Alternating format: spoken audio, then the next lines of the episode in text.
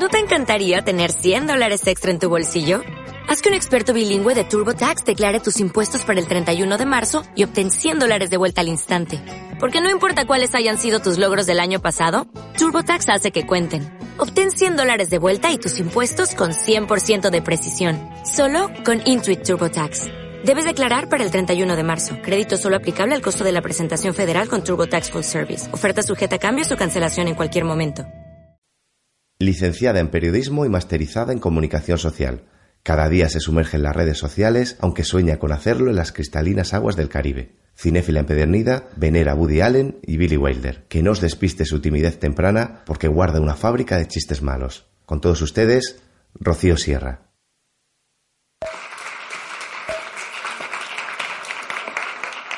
Ya lo de los chistes hoy he empezado a dar cuenta, ¿no? Vamos con la segunda sesión del segundo día del Festival Cine Joven. Sara Gonzalo es coordinadora de producción. Ha participado en proyectos para la televisión gallega y para Canal Nou. María Rustarazo es guionista y ha desarrollado la labor de ayudante de dirección en series como Guante Blanco o Gran Reserva. Ambas forman, forman parte de Bambú Producciones. Un aplauso para Sara Gonzalo y María José Rustarazo. Hola. Hola, yo soy María José, ella es Yo soy Sara. Bueno, presentada, vamos a empezar con lo que creo que nos importa a todos, que la mayoría son estudiantes de audiovisuales, y nos gustaría saber cómo, cómo comenzaron vuestras carreras. Pues yo estaba ahí, o sea, perdón. yo estaba ahí como vosotros, sentado, sentada en millones de charlas, en millones de, de ciclos, de festivales, me apuntaba a todo, vamos. Yo empecé, bueno, soy de un pueblo de Jaén, de aquí al lado. y, bueno, eh, estudié en Sevilla, en la Facultad de Comunicación, cinco años, comunicación audiovisual, y bueno, cuando terminas un poco la carrera, como que sabes un- de, de todo un poco, pero de nada en concreto, ¿no? Y, y no sabía un poco qué hacer, ¿no? Estaba como perdida y tal. Y, y, ese, y ese verano empecé a pensar, bueno, ¿qué hago? ¿Hago un máster? No sé qué hago. Un, de- un debate y al final decidí que vi el máster de Salamanca de guion, no sé si lo conocéis. Y luego caí y digo, "Jo, si siempre estoy escribiendo, si siempre estoy con las historias y todos los guiones de la carrera lo he escrito yo, voy a ver qué tal está esto, ¿no? Y empecé, hice el máster y bueno, yo soy, la verdad es que yo soy un caso peculiar porque generalmente en este mundo del guion la gente es autónoma, eh, trabaja un tiempo en una productora, se mueve a otra, tal. Yo entré como becaria en Bambú cuando Bambú no era estaba haciendo guante blanco y era muy chiquitita y entré como becaria y entré súper ilusionada con un montón de, ah, sí, yo aquí tengo que mostrar, claro, me puedo quedar, no sé qué. Entré con un compañero además que él se fue yo me quedé. Y justo dos días después de que me dicen, te vas a quedar, vas a terminar el guante blanco con nosotros, qué bien, dos días más tarde se cancela la serie. Fue como, fue además así, ¡puf! exterminando. La gente llorando en plan todo súper emocional. Yo, ¡ah! yo como llamo a mi casa, estoy Pensaron en despedirla porque dijeron es gafe. Claro, o sea, yo diciendo todo mal, ¿no? Pero bueno, Ramón nos reunió al despacho y dijo, la serie ha fracasado, pero bueno, yo quiero seguir desarrollando proyectos. Y tú, también te quedas, María José. Y yo decía. Y mm, estuvimos trabajando hasta final, esto fue noviembre, hasta final de año, y que mi contrato terminaba. Y yo era, hostia, va a terminar con... ¿Qué hago, mierda? O sea, yo desesperada. Me cogieron y me dijeron, mira, vamos a hablar con la primera, vamos a presentarle un proyecto, cuando tengamos un proyecto te llamamos. Claro, yo dije, ah, qué bien, tío, qué promesa, ¿no? Una productora que te está prometiendo que te va a llamar, ¿no? Pero pasaban los meses, pasaban los meses. Y yo, bueno, el primer mes no me puse nerviosa, pero ya el tercero ya empecé a ponerme un poco histérica. Pero de repente un día Teresa me llamó y me dijo, oye, mira, que no nos hemos olvidado de ti, ¿eh? que es que estos procesos, pues ya sabes, son un poco lentos, pero hemos conseguido vender una serie a la primera. Y dije, ah, ¿qué serie es? ¿Qué serie? Y me dice, es una mezcla entre Falcon Crest y a propósito de Henry. Y yo diciendo, ¿qué? O sea, no entendía nada. O sea, es un rollo de la memoria mezclado con las uvas y con... Digo, ¿qué leche es esto? Digo, bueno, pero yo estoy con vosotros. Yo, si me queréis llamar, ahí estoy. Me dijeron, pues bueno, en dos semanas te viene. Entonces mm, fui, empecé a trabajar de ayudante de guion ahí y de ahí pues todo fue hace ya siete años y he ido, pues eso, empecé trabajando ahí de ayudante de guion, luego empecé desarrollando muchos proyectos, Hispania, eh, lo desarrollamos, lo desarrollé ahí con Ramón ahí en plan ayudante y tal y se vendió a la a Antena 3 y poco a poco como que Bambú fue despegando, despegando y bueno, yo me fui quedando y ahora pues pues eso, con guante blanco tal, y ahora estoy coordinando el primer proyecto para Netflix, así que muy contenta. Esa es mi trayectoria. Pero vamos, que yo estaba ahí hace siete años, o sea que... Tenemos esperanza, ¿no? Sí, hay futuro, hay luz al final del túnel. Bueno, yo estaba ahí hace un poquito más de siete años, no mucho más, hace 19 o algo así. Eh, pero vamos, empecé, se lo decía a vuestros compañeros, como Anabel, la chica que me ha traído en la furgoneta hasta aquí.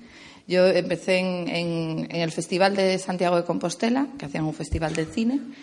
Estudiaba en una escuela de imagen y sonido en, Coruña y me dijeron, ¿quieres ir a echar una mano al festival? Y dije, vamos. Y me fui el fin de semana allí y me tocó llevar a Francis Lorenzo, que me parecía como, wow, tengo que llevar a Francis Lorenzo.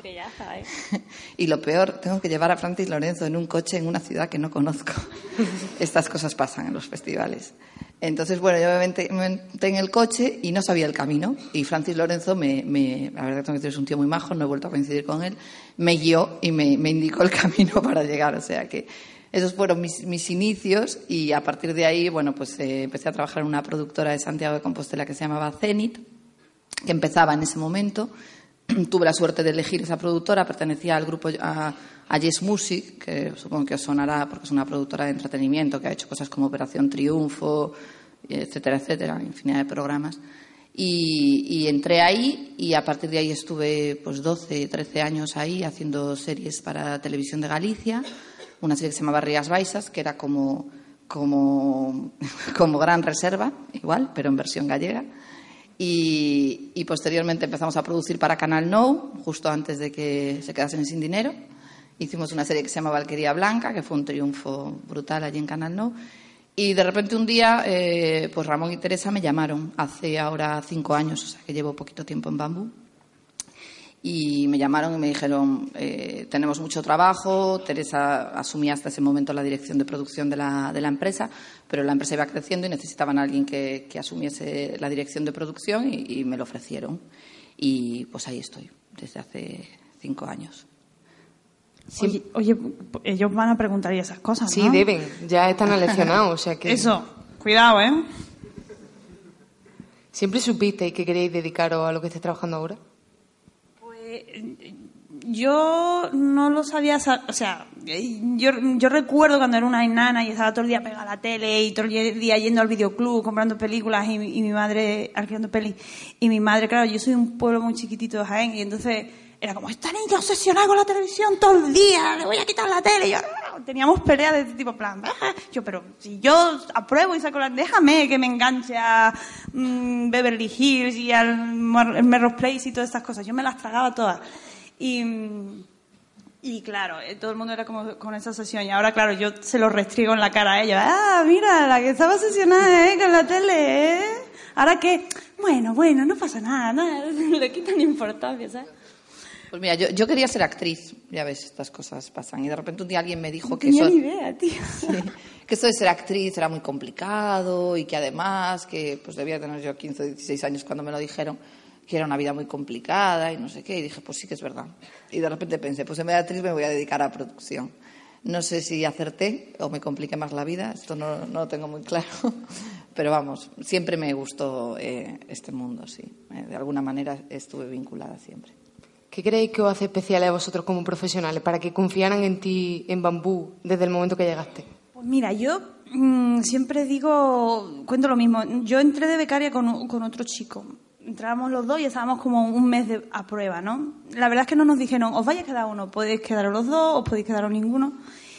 Y luego yo estuve reflexionando el, el, por qué me quedé yo y por qué él no se quedó. Y eso también es un consejo para que cuando vosotros, si os, os atrevéis con el mundo del guion y os lanzáis, lo tengáis en cuenta cuando entréis en una productora. Yo entré haciendo una prueba de guion, ¿no? Te, en una prueba, ¿no? Te ofrecen, te dicen, tienes que escribir tres tramas, después tienes que dialogar dos escenas.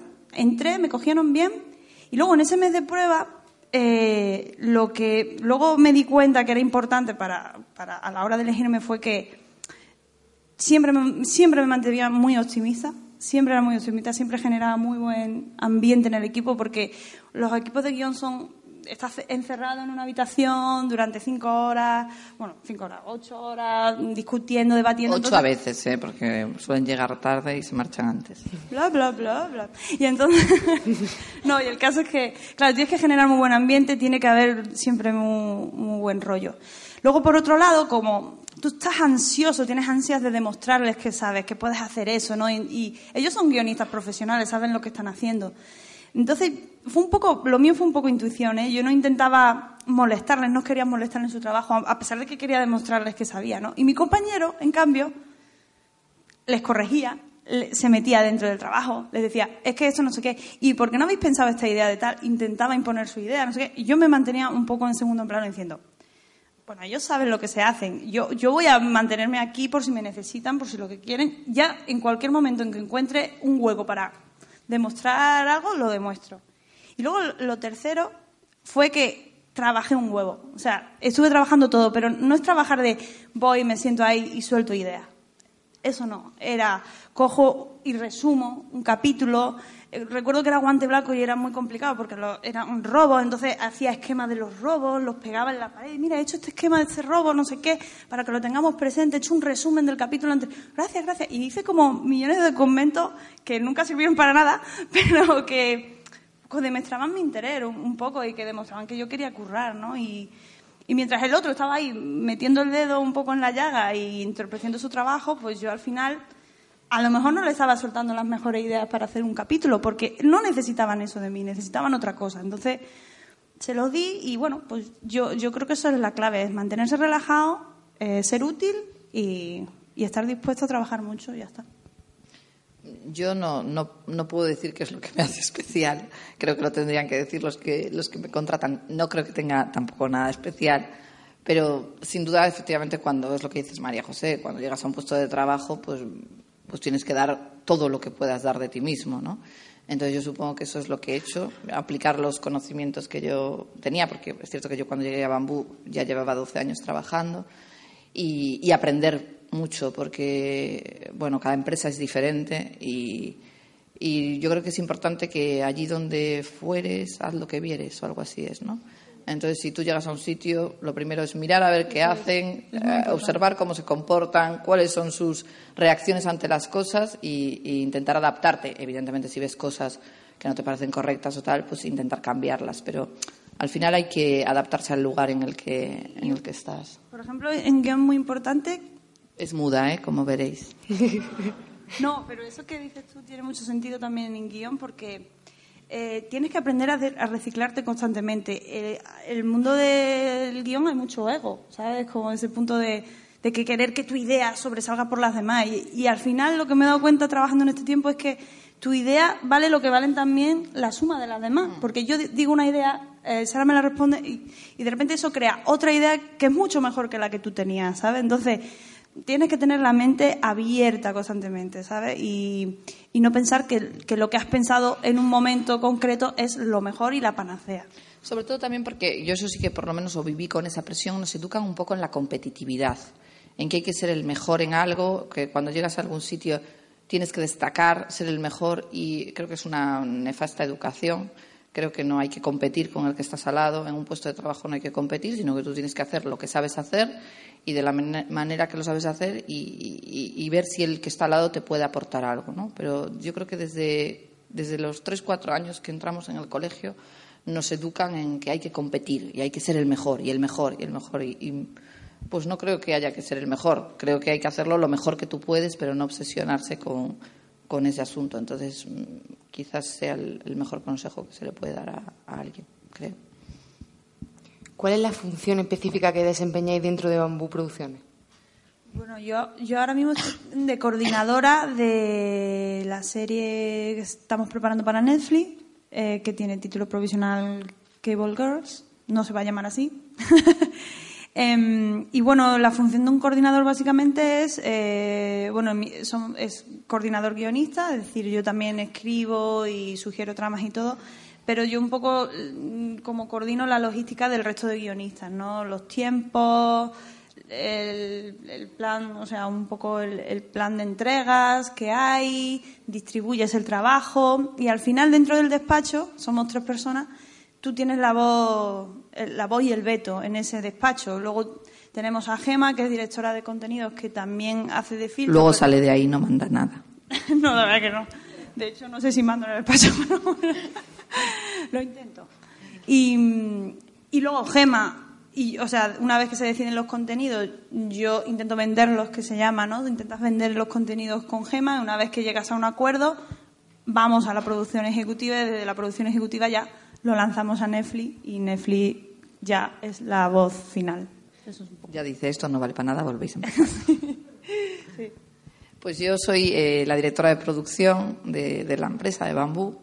Entonces, eh, bueno, mi trabajo es coordinar un poco todas las producciones eh, tanto de mm, ficción como de entretenimiento, porque ahora Bambú ha abierto la línea de, entretenimiento, aunque todavía no se ha estrenado en ninguno de los programas que hemos producido. Hemos producido ya un programa y estamos con el segundo.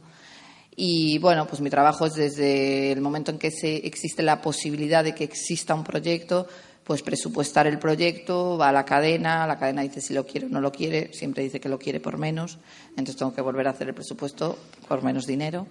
Eh, entonces, bueno, después vuelven a quererlo por menos.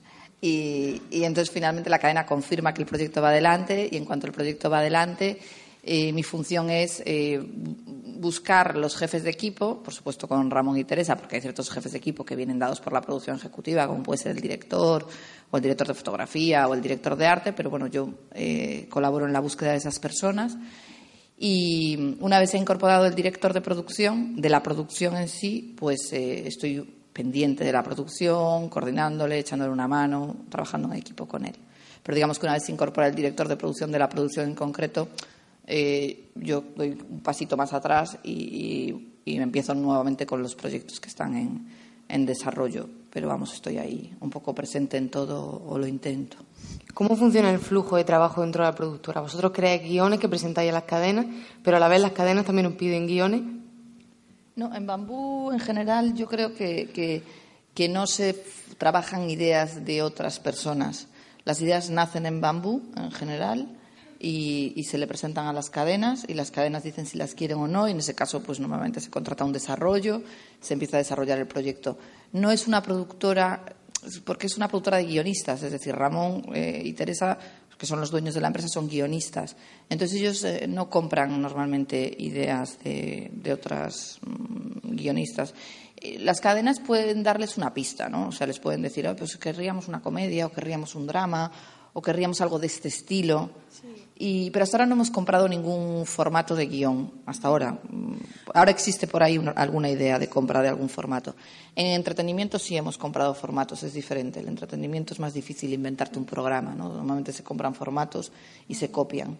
Y en ficción ahora sí que existe alguna cosa por ahí, pero... Yo recuerdo así cuando empezó así Bambú, que por ejemplo ahora Bambú tiene buena relación, por ejemplo, con Antena 3, ya han sido muchos proyectos juntos y tal, o con la primera pero recuerdo que al principio era toda una aventura. Es decir, ellos iban, pensaban tres ideas, decían, venga, vamos con estas tres ideas que se nos ha ocurrido, que son... Con unos dosieres que hacían ellos por la noche en un sitio de esos de imprenta. Unos, documentos de venta que, que se llaman. Y, y entonces vas a pecho descubierto y hacer un pitching y a ver si te lo compran porque esas tres ideas son las que te apetecen, ¿no? Mm. Entonces tú las llevas y dices, a ver, este proyecto, pues, y, y Ramón, que es una persona muy vehemente, muy inteligente, es buen vendedor y... Le paga el sueldo, claro. No, es, cierto, te convence. No está de una aquí, O sea, imagínate lo que es intentar comprar, que te venda, que te compre una idea, ¿sabes? O sea... Y, van así, a pecho descubierto, en plan, imagínate cuando presentaron Hispania, ¿sabes? Que, que ahora nos parece normal, pero es que era una serie de romanos. O sea, vamos a ver, romanos con caballos, eh, no sé, era una locura. Mm. Y se presentó allí y dijo, mira, que tengo esta serie, que Viriato, que tal, que... Y Antena 3 se quedó a cuadro en plan, no, este proyecto lo descartamos. Bueno, tú sabrás, pero yo lo voy a seguir moviendo. Se quedaron ahí. Siguió presentando otros proyectos y dijo, bueno, ¿y qué vas a hacer con este de Hispania? Y dijo, bueno, yo lo voy a seguir moviendo porque yo lo veo como una especie de, historia de héroes, ¿no? De cuatro, mm, como una especie de, equipo A, Pasión de Gavilanes Unidos, ¿no? Pero como, no, pero con una aventura y con no sé qué. Pero esto nunca lo hemos hecho en España. Ya, pero alguien tendrá que hacerlo la primera vez. Pues, pues se quedó ahí. Digo, bueno, yo lo voy a mover y como un, al día siguiente le dijo, no muevas ese proyecto en ningún sitio, que vamos a hacer ese. Y, y fue como, Dios mío, decía, siempre dice Tere, ¿cuánto cuesta un caballo? En ese momento se lo decía, pero ¿cuánto cuesta un caballo? ¿Cómo, cómo, podemos producir esto? ¿Cuánto cuesta un caballo? Al principio era muy así, porque eh, o sea, Bambú tuvo ese punto de, de arriesgarse a hacer cosas cuando nadie se estaba arriesgando en ese momento y, y rompió muchos tabús en ese sentido.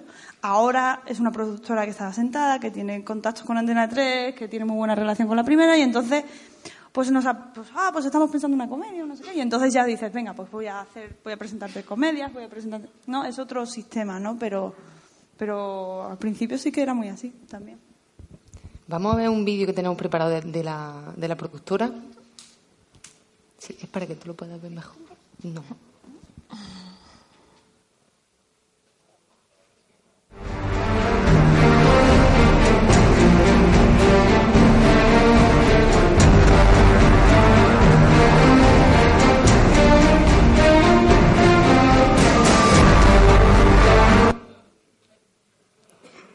Lo hemos escuchado, ahora ya lo vemos entero.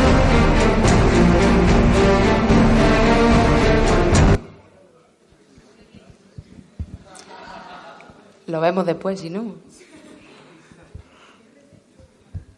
Bueno. Sí, lo vemos después. Después, está bien. Pero unido, perdona, a lo que contaba María José, una cosa eh, como ejemplo de cómo se empieza. Bambú, eh, Ramón y Teresa eran, son muy jóvenes, no sé si alguno de vosotros lo conocéis. Eh, Teresa es más joven que yo, o sea que es jovencísima. Eh, Ramón es un poquito más mayor, pero también es jovencísimo. Y, empezaron de una manera muy graciosa, porque ellos preparaban los flyers, que son, bueno, supongo que sabéis, esas mini dosieres, esas cartitas que se presentan para llevar a las cadenas con tus proyectos, los preparaban ellos en su ordenador y, los llevaban a imprimir a un centro de estos de impresión que hay en Madrid que imprimen 24 horas.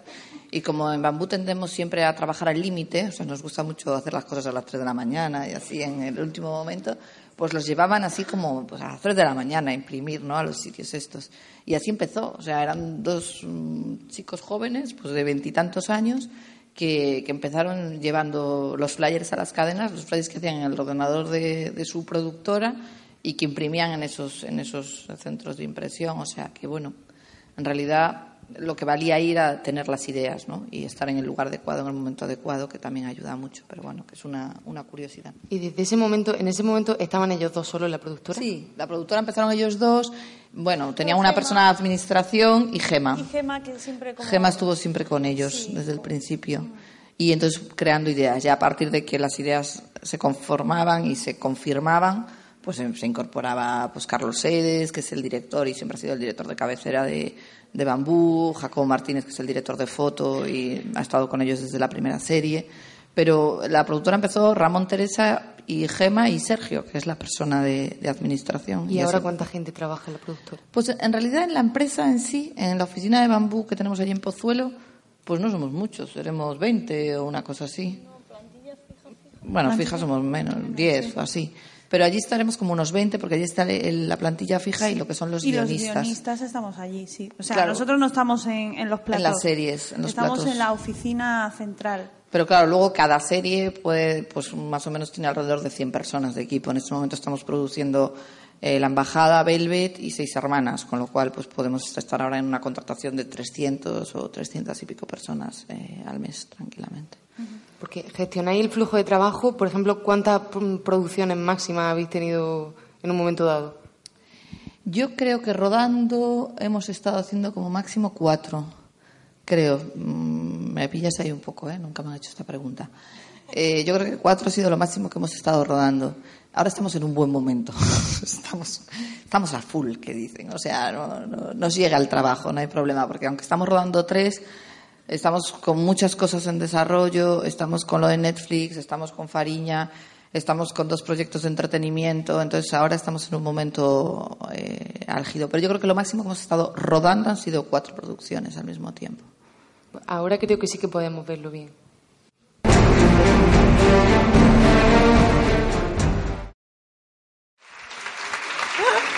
Qué música más dramática. Qué dramática la música, por Dios. Que son producciones como, como muy tochas. Es como de época. Que no, y- así todo el rato. Sí, sí, muy intención. Pero que son producciones muy grandes y que apuestan por una afición española muy fuerte. Yo, eh, pero yo creo que, o sea, yo, vamos, eh, pff, quiero decir que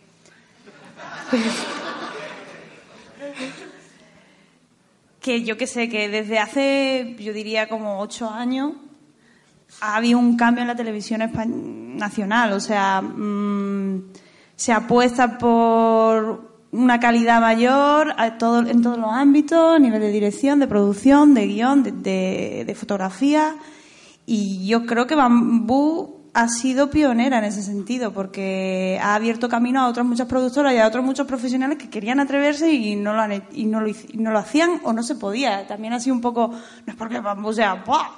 sino porque también estaba en el momento adecuado, en, el sitio oportuno y ha tenido la perseverancia y tenía y siempre tiene ese concepto de cómo quiere hacer las series, ¿no? De decir, vamos a apostar por lo grande, ¿sabes? Vamos a atrevernos, vamos a arriesgarnos, vamos y si nos equivocamos y nos estrellamos, pues no pasa nada, pero vamos a atrevernos a hacer ahí un poco de de, de arriesgarnos, vamos. Sí, yo antes comentábamos con, con vuestros compañeros, eh, bueno, a mí ocho años me parece mucho, yo creo que el cambio ha sido hace relativamente poco, Eh, aunque en, en el caso de Bambú sí que hace ocho años hizo un primer cambio. Claro, pero- es que yo, yo personalmente, y no porque trabaja aquí, creo que Bambú fue la primera que empezó a decir, Sí, pero se yo puede creo hacer que, cosas mejores. que otras productoras hayan dado el paso, yo diría hace dos o tres años, ¿no? que, que se ha notado un cambio en la, en la ficción. Pero en cualquier caso sí que es verdad que en la ficción de televisión ha habido un cambio, lo comentábamos antes, hasta el punto de que eh, hace, no sé, seis, siete años llamabas actores y te decían que ellos televisión no hacían. O sea, lo decían con un cierto desprecio. Eh, esos actores hoy en día nos llaman porque quieren hacer televisión. Es decir, ah, bueno, independientemente de que el cine, el pobre esté pasando un mal momento y, y tengan que trabajar, eh, la televisión hoy en día tiene una calidad eh, igual y, superior a muchas películas de cine, ¿no? Porque que sean de cine no quiere decir que sean buenas. Eh, entonces, mm, ha habido un cambio muy importante y muchos profesionales que despreciaban el medio de la televisión porque efectivamente se hacían cosas con una calidad muy baja y muy poco cuidadas. Hoy en día, bueno, pues la valoran mucho. Nosotros trabajamos con grandísimos actores, pues desde Pepe Sacristán, Concha Velasco, eh, Aitana Sánchez Gijón, mm, que pues, son eh, números unos del cine y que bueno están felices haciendo televisión porque se hace otra televisión, se trabaja de otra manera, con otros tiempos, con otros presupuestos y eso les permite a ellos trabajar también mejor. O sea, sí ha habido un cambio muy, muy, muy notable que yo creo que inició Bambú eh, y que posteriormente el resto de las productoras se han ido uniendo y hoy en día se hacen productos de muchísima calidad. Todos vuestros proyectos tienen mucho éxito. ¿Eso os pone el listón muy alto a la hora de crear nuevos contenidos? Bueno, yo creo que sí, ¿no? Y luego es cierto que, que tanto Ramón como Teresa son personas muy ambiciosas en ese sentido y siempre quieren más. Nunca quieren hacer un proyecto igual al anterior. Ramón siempre quiere eh, decir, este proyecto que vamos a hacer, a ver qué nos va a diferenciar del anterior, a ver qué paso vamos a dar ahora, a ver hacia dónde vamos, ¿no? Entonces, cada proyecto es un pasito, es un pasito, es un pasito. Y ellos, ellos buscan eso, entonces tienen esa ambición. Entonces, bueno, sí, es un modo de trabajar, eh, es una lucha, esa competitividad que ellos sí que tienen, pero consigo mismos. Y, y yo pienso que sí, ¿no? Que existe esa, esa, esa, esa lucha por, por mejorar en cada proyecto. Sí, es una. Ahora, ahora además que Bambú se ha convertido en una especie de productora de referencia en España, hay un. Jesús. ¿Es verdad? Sí. Lo dice la gente, yo no me lo he inventado. sé. Dicen que hay una marca Bambú y que hay una forma de hacer serie Bambú y que hay un estilo de hacer Bambú, yo qué sé. Sí, eso, ¿cuál podría ser el estilo de bambú? No, esto, lo- esto dicen, yo, yo te digo porque lo dicen. Estilo, es que no lo sé. Supongo que es por eso una factura, una buena factura, tanto, o sea, acercándose un poco a lo cinematográfico en ese sentido, de fotografía, se ilumina por campos, no se ilumina, en cine se ilumina por campos, o sea, cada plano tiene su, su propia iluminación y, aquí pasa igual, ¿no? Antes en la serie se iluminaba como en realización normal, o sea, tenías un plano, eh, focos arriba y ibas tirando uno, dos, ¿no? y aquí se, ilumina como en cine. Em, y luego, por ejemplo, a nivel de guion, pues algo que pueda caracterizar a Bambú, pues elencos muy grandes, eh, muchas tramas, ¿no? Eh, la, la organicidad de las tramas que siempre están muy interconectadas, una cosa te va llevando a la otra. Em, y yo creo que mucha libertad creativa, porque Bambú tiene una forma de crear que les diferencia a las otras productoras creo, y es que cuando crean intentan no tener unas normas demasiado estrictas. Y una vez creado, se intenta moldar la creación a las normas.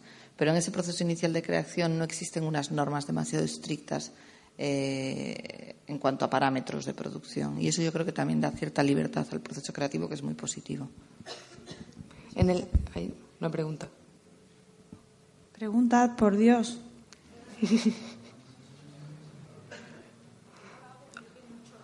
Ya viene. Miguel Ángel. Ay, sí, José.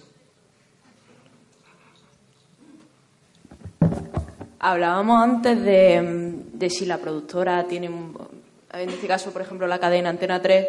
Yo quería preguntar si tiene mucho que decir en, plan de vosotros a lo mejor le lleváis una idea y decir, bueno, quiero hacer esto, quiero hacer lo otro. Pero vosotros cuando Antena 3 os dice, mira, me encanta la historia que te han montado, me encanta lo que vas diciendo por ahí, Em, te dice, no puedes hacer esto, esto no me gusta, porque no...? Eh, mira, pues ahora que dices eso, me acuerdo del ejemplo de Hispania que comentaba antes, que eh, cuando se llevó el proyecto de Hispania, se llevó un proyecto muy desarrollado, incluso con una Biblia. La Biblia es el primer documento que hacemos cuando, supongo que lo sabéis, cuando, cuando creas una serie, ¿no? Entonces, había incluso la escaleta del piloto, entonces se llevó a Antena 3 cuando ese era un proyecto que en principio estaba pensado para la primera cadena, era un proyecto histórico, bastante histórico, no de época, sino histórico. El objetivo era contar la vida de Viriato, su vida, su obra y lo que sabíamos de ello. Entonces, el guion que había y toda la Biblia era mm, ante todo, historia ante todo. Entonces, cuando lo leyó Antena 3 dijo, yo no puedo, yo no puedo hacer porque mi, perfil es esto, o sea, mi perfil no es histórico, mi perfil es aventuras. Es... Entonces Ramón le dijo, mira, sé que está así, es un proyecto histórico, pero se le puede dar una vuelta, ¿no? Entonces cuando Antena 3 llamó, dijo, dale una vuelta al guion, quiero más aventuras, quiero más equipo A unido que lucha para combatir a los romanos y el proyecto se convirtió en otra cosa muy distinta al original. O sea que Antena 3 siempre nosotros ahora nos hemos dado cuenta que cada, que cada cadena tiene su perfil y que no le puedes llevar a una cosa distinta, pero la cadena también tiene, también tiene cosas decir, que decir. Y bueno, no sé a nivel de producción, pero por ejemplo, cada vez que escribimos un guion tiene que pasar por cadena y cadena te da nota, te da nota de qué es lo que quiere. Entonces nosotros tenemos pues, dar contranotas o cambiar lo que consideremos y tenemos que establecer un diálogo con la cadena. Eh, con Antena 3, con la primera, con Netflix, con quien sea. Hombre, sin duda en las cadenas hay grandes profesionales también del guion y los equipos de ficción tienen profesionales dentro que se dedican a ello y aportan muchísimo a, los guiones y a las series. Las series son suyas y, nosotros vamos con la idea y ellos aportan muchísimo. Su, su trabajo es imprescindible. El producto sería otro si ellos no, no aportan.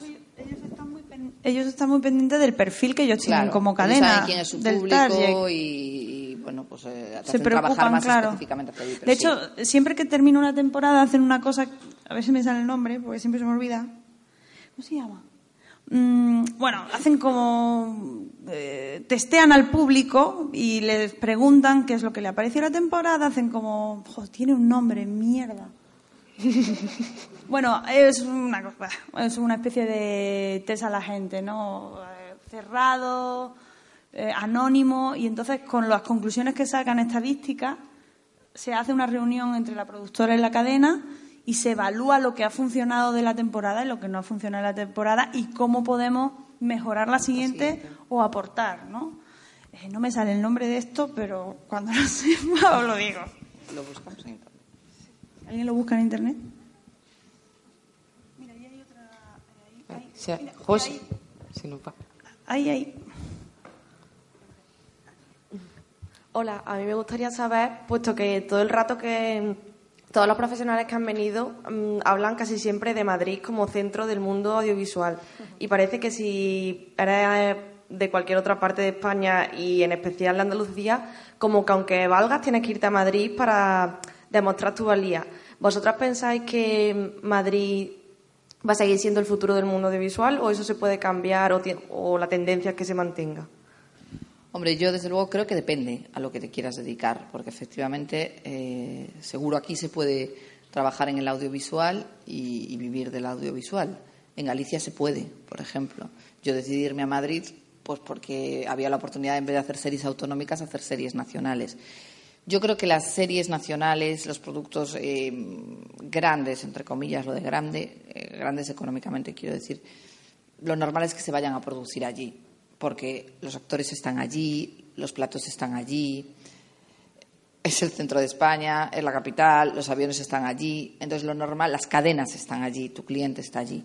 Lo normal es que se, se vayan a producir allí. Evidentemente, eh, yo tengo muchos amigos y compañeros que viven en La Coruña, en Santiago de Compostela, y que viven y comen todos los meses de esto, ¿no? Pues trabajan para la televisión autonómica, hacen documentales, hacen programas, hacen docuseries, hacen miles de cosas, hacen, eh, o sea, hay muchas cosas que se pueden hacer aparte de series de televisión dentro de este mundo.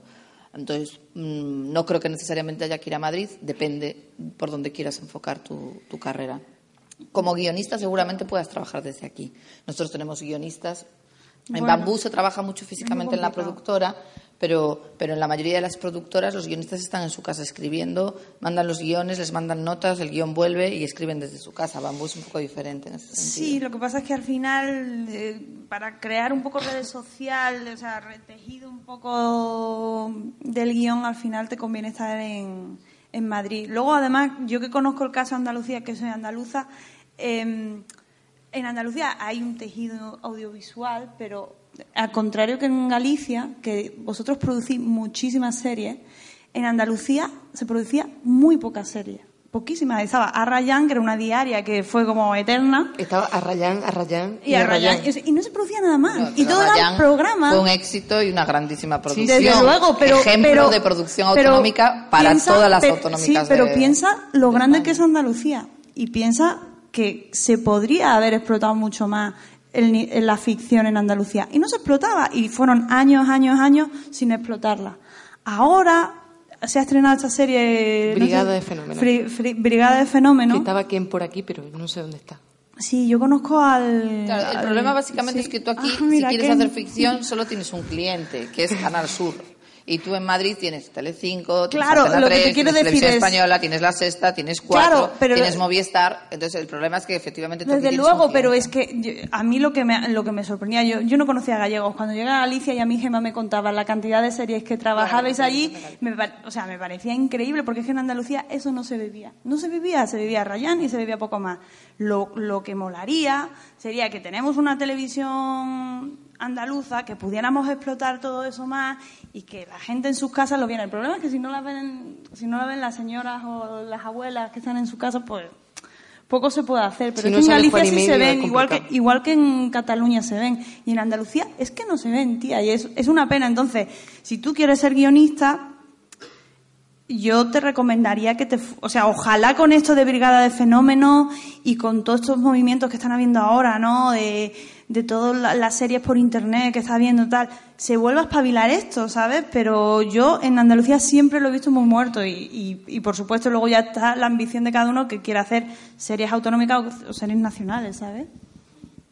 Eh, buena, una preguntilla aquí. Eh, eh. Hola.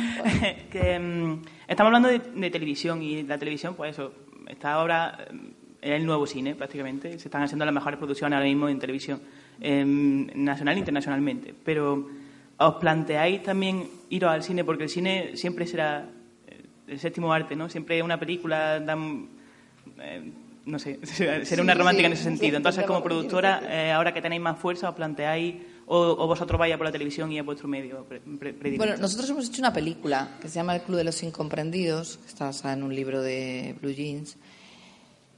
Eh, bueno, la experiencia cinematográfica fue buena. Eh, mm, sí, Bambú tiene interés en, en entrar en el cine y en hacer películas. Lo que pasa es que hasta ahora a lo mejor no ha habido la oportunidad, ¿no? Quizás el cine tiene otra manera de financiarse. Eh, si es que la manera de financiar el cine es totalmente diferente a la manera de financiar la televisión. Entonces, sí es un, es un lugar al que, al que también nos gustaría ir y no, no estamos cerrados. Sí, yo, yo de hecho cuando trabajaba en el Departamento de Desarrollo de Bambú escribí un guion, bueno, lo coescribí con Gema y con Ramón era una adaptación de... Sí, hay varios proyectos cinematográficos que son basados en novelas. Basados en novelas y tal, pero era un proyecto muy arriesgado y tal, y el guion es ahí, y bueno, es muy difícil levantar los proyectos en cine. En cine es más, yo creo que quizás sea más difícil que en televisión, porque la financiación en el cine es mucho más complicada de conseguir. Y entonces, bueno, eh, hasta ahora es un lugar que no hemos tocado demasiado, porque también es cierto que tenemos tanto trabajo en televisión que nos resulta difícil abarcar esa otra, esa otra parte. Pero sí, sí, Bambú sí tiene interés en, entrar en el mundo cinematográfico también, sí. Otra, por aquí. Yo ahora voy a preguntaros como mujeres dentro del circuito audiovisual, porque os estoy viendo a las tres ahí y yo como mujer también me he dado por reflexionar. Es un mundo que parece que está hecho por y para hombres, ¿no? Las mujeres somos una minoría. Y no sé si habéis tenido algún tipo de dificultad a la hora de ser mujeres, si creéis que quizá tenemos algo más que demostrar que los hombres para que se nos tenga en cuenta en este mundo en concreto. Porque mm, yo de momento no he salido al mundo laboral y no lo he visto, pero sí conozco muchos casos y que somos una minoría es un hecho. Yo, a ver, em, la verdad es que en bambú, en lo que es la sede y el, sede y el gen de bambú, eso no se Somos siente. mayoría, creo. Somos mayoría, en realidad somos mayoría. Eh, porque Teresa, que es una de las fundadoras, es una mujer con mucho carácter, con una inteligencia brutal, y la verdad es que eso no se nota. Gema, que también es directora de desarrollo, Sara, que también es una de las jefas. Quiero decir, hay, hay, mucho, hay muchas mujeres en bambú y tenemos bastante fortaleza. Creo que tienes totalmente razón, creo que siempre tenemos que demostrar más, siempre, siempre se nos está exigiendo más. Y ya te diré, a nivel de guion, yo sí que me he encontrado en situaciones no, no, no, provenientes de bambú, ¿eh? sino por eh, a la hora de, de, trabajar con un equipo de... O sea, las mujeres somos oh, minoría en los equipos de guion, minoría. Entonces, yo muchas veces he estado en, equipos donde era la única chica y, y, bueno, pues tú sientes un poco de paternalismo, sientes un poco de condescendencia en ocasiones y tú sabes, sabes que es porque eres una tía y que y que, en fin, que no te están...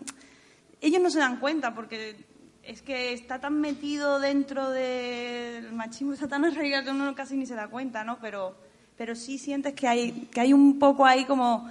Es que de, los guionistas hay como un 80% son tíos. Entonces hay cierto... Tú estás ahí un poco como... Pero, pero es verdad que en Bambú eso no se siente desde la misma sede, sino bueno, ya en, concreto pues son equipos o un guionista que te ha podido tratar un poco más paternalista, pero no pasa nada porque tú, tú tienes que tirar para adelante y tienes que demostrar lo que tú eres también y que no importe tu género, ¿sabes? Estáis luchando y estáis debatiendo por ideas, por personajes, que no te importa. Yo, la verdad tengo que decir que no tengo casi, tengo 38 años y no me he encontrado nunca eh, de menos por ser mujer y no vivo eso. Creo que se vivió en el pasado creo que queda algo ahí, pero creo que ya no existe personalmente.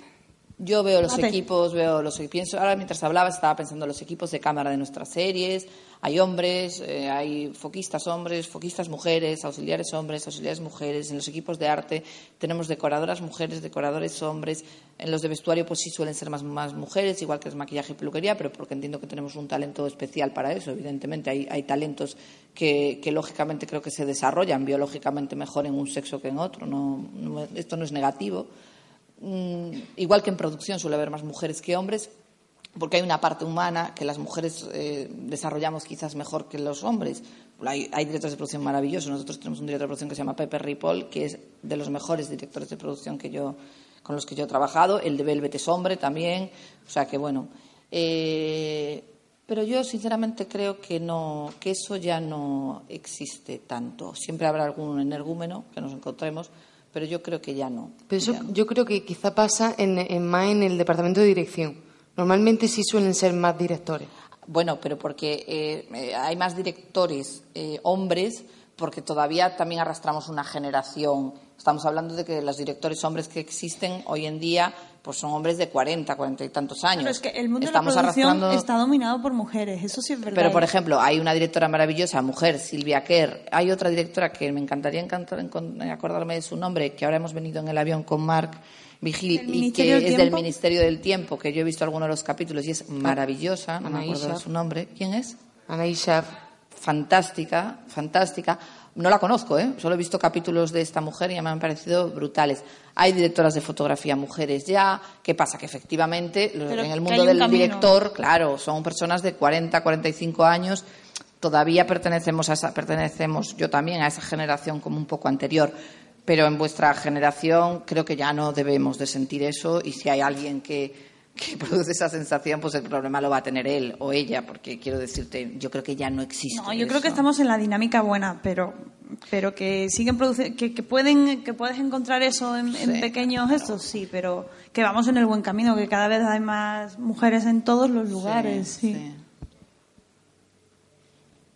Ahí hay otra. Em, yo voy a cambiar un poco de tercio.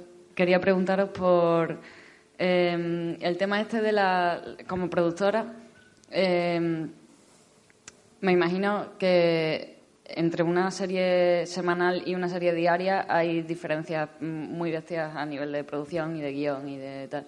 Entonces, no sé si tenéis alguna serie eh, diaria en la productora, pero. Seis hermanas, ¿no? Seis hermanas. Seis Vale, hermanas. Pues eh, quería preguntaros em, si la idea, o sea, cómo es ese proceso de que se, sale la idea y luego se ve si eh, se hace en una serie diaria o semanal o al revés, vamos a hacer una serie diaria y ahora pensamos cómo a ver qué hacemos.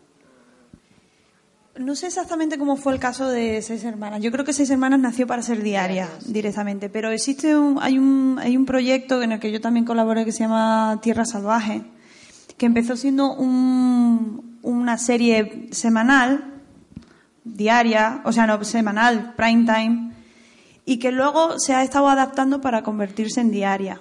O sea, que, y ahora de hecho es una diaria que para México se está, se está vendiendo para México y la estamos escribiendo desde, desde Bambú.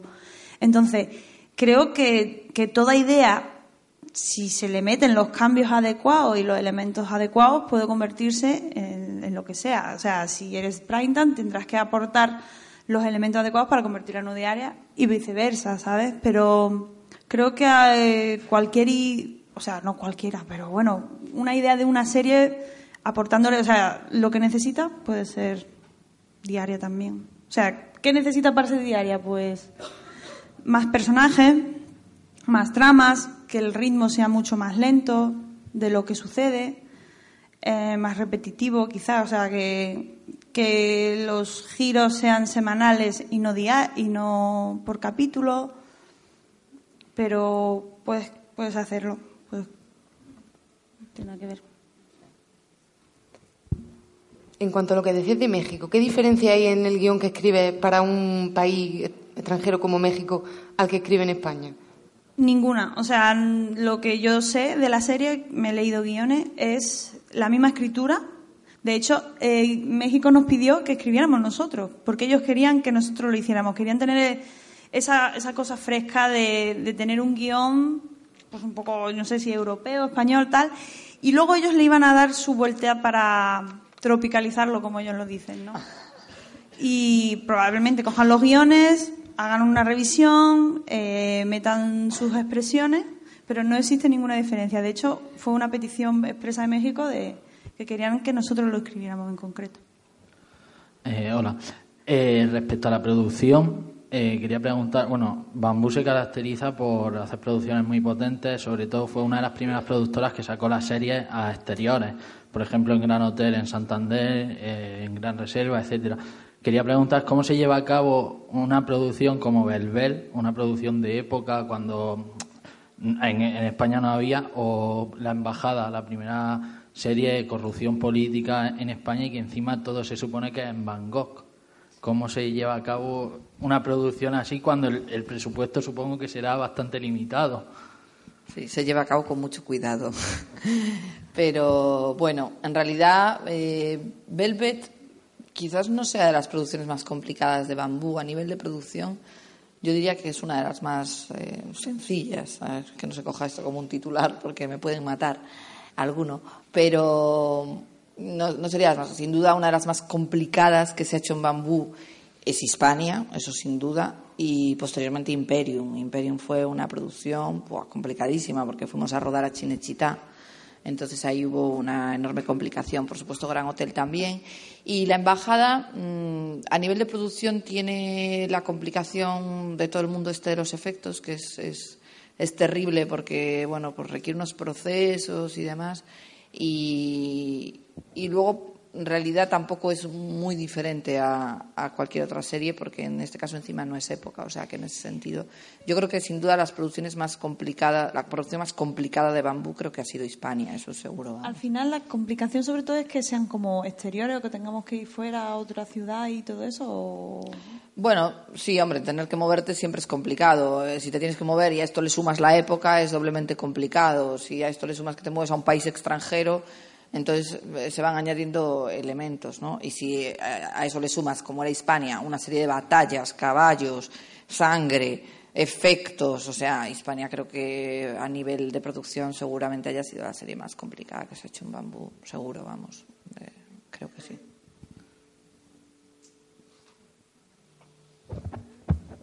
Qué gusto da esto, oye. Oye, soy más en un sitio que preguntase tanto la gente. Hola, ya cambiando un poco de tema, creo que muchos quieren saber ya cómo es trabajar con Netflix. O sea, ¿cómo lo veis y cómo veis el futuro de Netflix? Porque creo que todos queremos que Netflix invierta en muchas series aquí. Sí, todos queremos. Pero también el problema que tenemos en España es eso de la piratería. La cultura de piratería es como la gente no quiere pagar por nada y Netflix menos. O sea, ¿cómo lo veis todo en general? Yo yo soy optimista en el sentido que siento que con respecto a la piratería hay cada vez más, siento, yo no sé si es porque vivo en una burbuja o no lo sé, me lo diréis vosotros, pero sí siento como que se está perdiendo un poco la piratería, ¿no lo sentís vosotros? O sea, yo hace cinco años todo el mundo se descargaba series, todo el mundo que yo conocía se descargaba series. Ahora te descargas una que no encuentras, otra que no te ponen en pero hay muchísimo menos. Yo diría que el porcentaje ha bajado bastante. Entonces, yo creo que Netflix va a hacer un ejercicio de, de implantación a nivel, ya lo está haciendo ya, ¿no? Pero a nivel España, para incluso antes de que estrenemos nosotros, yo creo que va a hacer un ejercicio de, de, de implantarse bien implantado en la, o sea, va a hacer, eh, imagino, publicidad, va a hacer cosas, sé, que va a hacerlo y, y que yo siempre pongo este ejemplo, ¿no? Cuando cuando le conté a mi madre que iba a hacer una serie en Netflix, me dijo, ¿qué? O sea, era como, ¿eso qué es? ¿Y eso dónde se mira? Yo, es en Internet. En el Internet, pero, o sea, mi madre es una señora de 70 años, no, no sabía. Entonces digo, mira, mamá, es esto. Me metí y tal, le fui abriendo y, y yo le doy aquí y veo una... O sea, no entendía nada, no entendía nada. Pero siento que es como ¿Os acordáis cuando empezó Facebook y nadie entendía Facebook? Y solo unos cuantos tenían Facebook y eran oh, Facebook. Y cinco años más tarde todo el mundo tenía Facebook y era como, todo el mundo tiene Facebook. Nadie, ahora todo el mundo está actualizando. Tengo la sensación que con Netflix va a pasar un poco eso, porque es el futuro. El futuro va a ser que tú llegues a tu casa y veas una serie cuando te dé la gana. Cuando te dé la gana. Y dentro de cinco años, cuando puedas hacer eso y tengas todas las series en el catálogo, porque se va ampliando cada semana van metiendo pum, pum, pum, pum, vas a decir, pero, ¿para qué voy a esperarme y tragarme la publicidad cuando lo puedo ver en mi casa? Entonces, eh, en ese sentido es el futuro y en ese sentido creo que la piratería tiene los días contados. Esta es mi propuesta. ¿Y, ¿Y cómo trabajar con Netflix? Pues bueno, eso también me has preguntado, ¿verdad? Eh, Pues es súper guay en realidad. Es, mola, o sea, tienen ese espíritu americano, ¿no? De todo es súper optimista y todo está súper bien y les encanta. Es como, siempre es como refuerzo positivo, ¿no? Luego tienen su momento de. O sea, tú le pasas las escaletas porque lo que estamos haciendo ahora es entregar todas las escaletas y luego haremos todos los guiones, que eso es bastante peculiar porque generalmente haces una escaleta, un guion, escaleta, guion, escaleta, guion. Entonces, se muestran muy optimistas, te refuerzan mucho lo bueno, pero luego siempre dicen, sí, pero mira, nosotros queremos que la serie sea esto, esto, esto, sentimos que hace falta esto, esto. Y las aportaciones que hacen son verdaderamente eh, enriquecedoras y nos ayudan mucho porque cuando creas una serie de la nada, muchas veces es muy fácil perderse de, de hacia dónde tienes que ir y ellos tienen clarísimo qué es lo que quieren. Entonces, cogemos sus indicaciones y no son excesivamente puntillosos ni nada de eso, no, eh, te dejan, te dan libertad para que, mira, queremos, no te vayas, queremos esto, esto, esto, ¿vale? Hemos pensado solucionarlo de esa forma. Perfecto, adelante. Me encanta, refuerzo positivo, todo muy, todo muy guay. Son muy coach, son este, este rollo que vemos en las películas de que ponen a todos en una sala y el jefe está así, tipo de office, es que es así, es como, nos ha encantado esto, es súper positivo, thank you, thank you, hacemos como creative calls con ellos porque no vienen aquí y tenemos, nos, como vía por, por Skype y con todos estos rollos de conference calls, ¿no? Entonces, todos como, yes, of course, this is perfect, yeah, ah, todo como muy, ah. Y tú te, tú te mm, dejas llevar, te vienes arriba y dices, la polla esto, qué guay. Pero, mm, pero son, son, son muy listos, son muy listos. Lo hacen desde el punto de, de, crearte una autoestima y de, de, que te involucres mucho en el proyecto y, y todas las reflexiones que hacen son muy acertadas. ¿La idea, ¿La idea inicial de la serie surgió de vosotros o ellos dieron...? Mm, todo esto surge porque mm, Netflix compra Velvet y compra otros productos de la, productora y se, entusiasma con Velvet. Velvet, por lo visto, funciona muy bien en, en Netflix. Yo he recibido a gente que me ha escrito de, de yo qué sé, de, de, Los Ángeles, me escribía una en Twitter el otro día. Estoy viendo mm, Velvet y me encanta la pareja de, de Clara y Mateo, son mis favoritos. Y yo, ah, mira qué bien. O sea, es como que se está expandiendo mogollón y, y a ellos les funciona muy bien Velvet.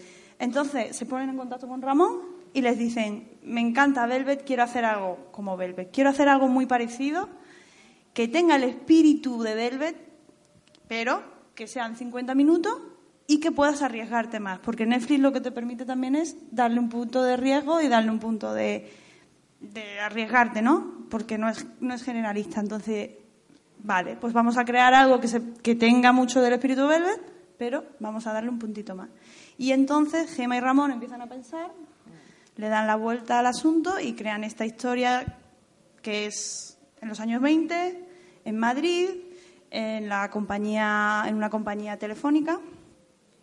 Y es la vida de cuatro chicas y ya está, no puedo decir más nada. Le han dicho y ya he dicho, y ya he dicho mucho.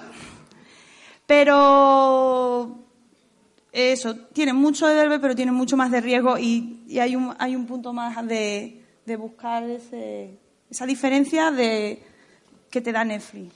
En realidad esto para nosotros fue como un sueño, porque aunque parezca que ha pasado hace muy poco, han sido muy rápidos, esto es lo que tienen los americanos, no se lo piensan mucho. Entonces hace muy pocos meses contactaron con Ramón y Teresa, y me acuerdo que Teresa vinieron de algún mercado, algún festival, y me dicen, has hablado con un tipo, no sé qué, dice que si hacemos algo, ay, ja, ja, ja, ja, ¿cómo nos va a encargar algo? Netflix, casi nos lo tomábamos un poco a cachondeo, ¿no? De, ah, venga ya. Y de repente vamos a tener una conference con él, tal tienen la conferencia, oye, que parece que están interesados de verdad, oye, pues, pues hay que preparar algo. Oye, pues parece, parece, parece, y al final de repente fue sí, y fue todo súper rápido. Y la verdad es que el proyecto más rápido, Muy rápido, muy rápido, porque ellos son muy rápidos, ellos tienen claro lo que quieren y entonces no querían que se les escapase, no querían que nadie se lo pisase.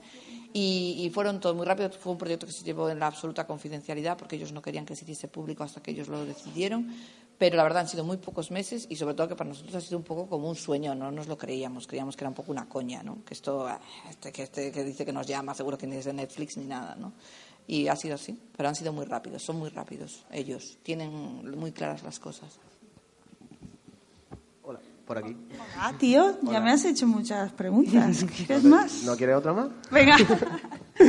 ¿Qué tal? Bueno, eh, yo quería preguntarte además, a ti en concreto, perdóname Sara, eh, porque hablando de Cable Girls, ¿no? de la nombre provisional de la siguiente serie de Netflix, de todas las series de época o históricas que habéis tenido desde Bambú, la labor de documentación a la hora de, escribir el guion, supongo yo también que tiene que ser muy detallada y, tiene tiene también cierta responsabilidad, ¿no? De no de no patinar a lo mejor de decir, pues Viriato no vivió en los años X, sino que a lo mejor vivió en otros. Sí, em, la labor de documentación es continua, porque eh, siempre se dice, vale, ¿cuándo viene la documentación? ¿Al principio, al final? Es todo el rato, ¿sabes? Nunca se termina, porque siempre te das cuenta, bueno, ¿y aquí qué estaba pasando en este tiempo, vale? Y que a lo mejor hay algo que la historia nos puede ofrecer que podemos meter al guion y esto nos aporta algo, ¿no? Siempre es continua, no existe un momento concreto. Pero lo que yo siempre digo es que una serie de época no es lo mismo que una serie histórica. Y esta es una serie de época. Está situada en una época concreta donde eh, los personajes se tienen que mover en unas reglas sociales concretas, pero no es una serie histórica. Entonces, nosotros no vamos a contar la historia de la telefonía en España, ni nada de eso. Vamos a contar la historia de unas chicas que, se, que vivieron en esas circunstancias, que por supuesto, si estoy eh, en la telefonía en España en los años 20, no va a existir un teléfono como el que conocemos hoy día y por supuesto no existirán los móviles. Van a moverse en las reglas sociales, pero en ningún momento va a ser histórica. Por supuesto, si Primo de Rivera es el presidente del gobierno y es una dictadura, pues la serie va a estar sucediendo en una dictadura. Si la República sucede dos años más tarde, la República sucederá dos años más tarde. Pero todo funciona más como un contexto, más que como, una, como un eje o una guía de nuestros movimientos. ¿sabes? esto no es Isabel o Carlos el Emperador, no, es una serie de épocas. Entonces nos vamos a mover en los años 20 vamos a intentar mantenernos en los años 20, vamos a intentar respetar ciertas cosas que tuvieron lugar con respecto a la historia de la telefonía, pero para nosotros lo importante es la historia de nuestras chicas. Si hay que saltarse ciertos elementos para que todo encaje mejor y sea una historia mucho más asequible para el público y más, más divertida y mucho más emocionante, lo vamos a hacer sin duda, porque no nos vamos a no nos vamos a aferrar a la historia. Lo importante es respetar la época, no la historia. Muchas gracias. Una pregunta aquí.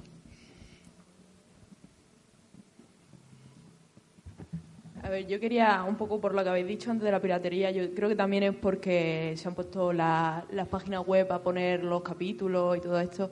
Y en lo que habéis dicho de Netflix, yo, mi padre ha pasado un poco como tu madre. Mi madre, ¿no? No, no en ese plan porque mi padre es un poco más joven, pero... Pues te digo que a mi hermana también le costó, que Netflix, ya que eran No, pero mi padre, yo porque iba con todo el hype cuando vino Netflix, en plan de, Dios, Netflix, que llega a España, tío, que estamos evolucionando un poquito.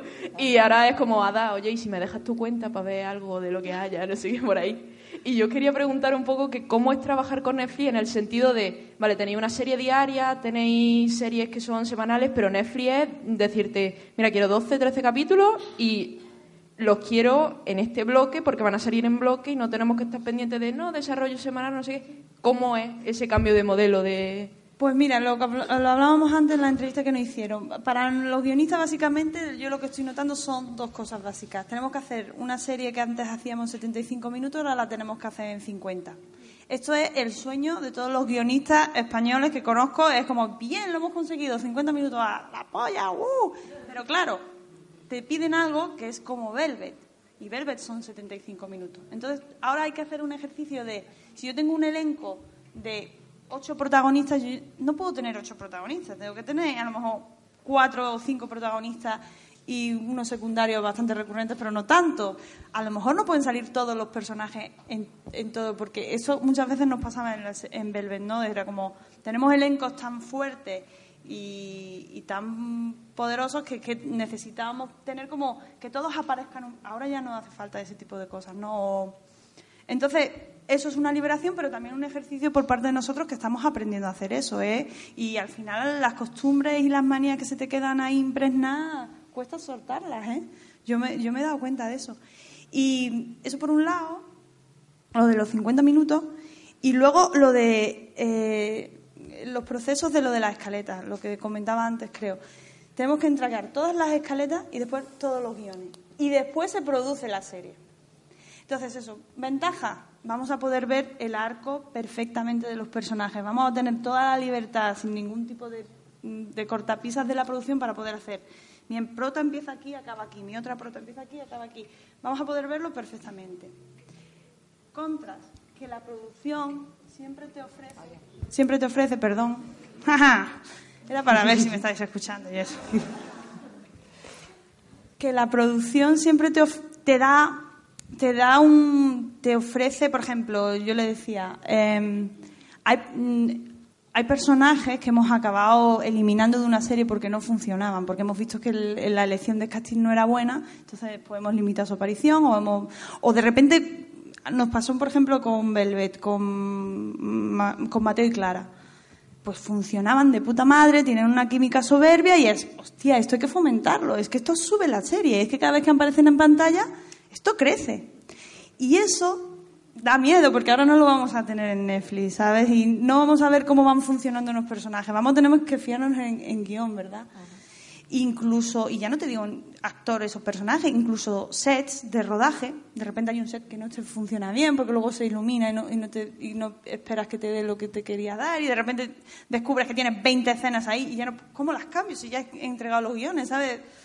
Va a ser un poco, ese va a ser el reto ahora también a nivel de producción y guion, porque... Y luego siempre hay como un, lenguaje aquí, porque Sara tiene un trabajo pues, diferente al mío, pero muchas veces sí que tenemos que tener conexión cuando viene Sara y me dice, ¿cuántas veces va a aparecer este personaje? Necesito saber cuántas veces va a aparecer este personaje o cuántas veces tiene previsto este set, ¿verdad? Y, cosas así. Para producción, desde luego, es mucho mejor tener todos los guiones escritos. Eso es, evidentemente, es muchísimo mejor. Pero, como decía antes, en Bambú eso nunca pasa. Entonces parece ser que ahora va a pasar.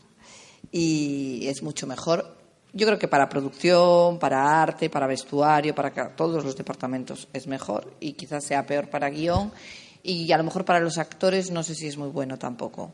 Pero para el resto de los departamentos pienso que es mejor tener todos. O, sea, para guion también está bien, lo que pasa es que da un poco de vértigo, Miedo, de miedo. O sea, al guionista de repente ahí sí que estás en pelotas, ¿sabes? Así como te han dejado en pelotas ahí porque no hay, no hay, no hay pulso, no, no hay... pulso, no, no, tienes el debate, no puedes llegar y decir, matizar con el director o que, no sé, ¿sabes? El diálogo va a ser distinto y, y vas a estar más expuesto.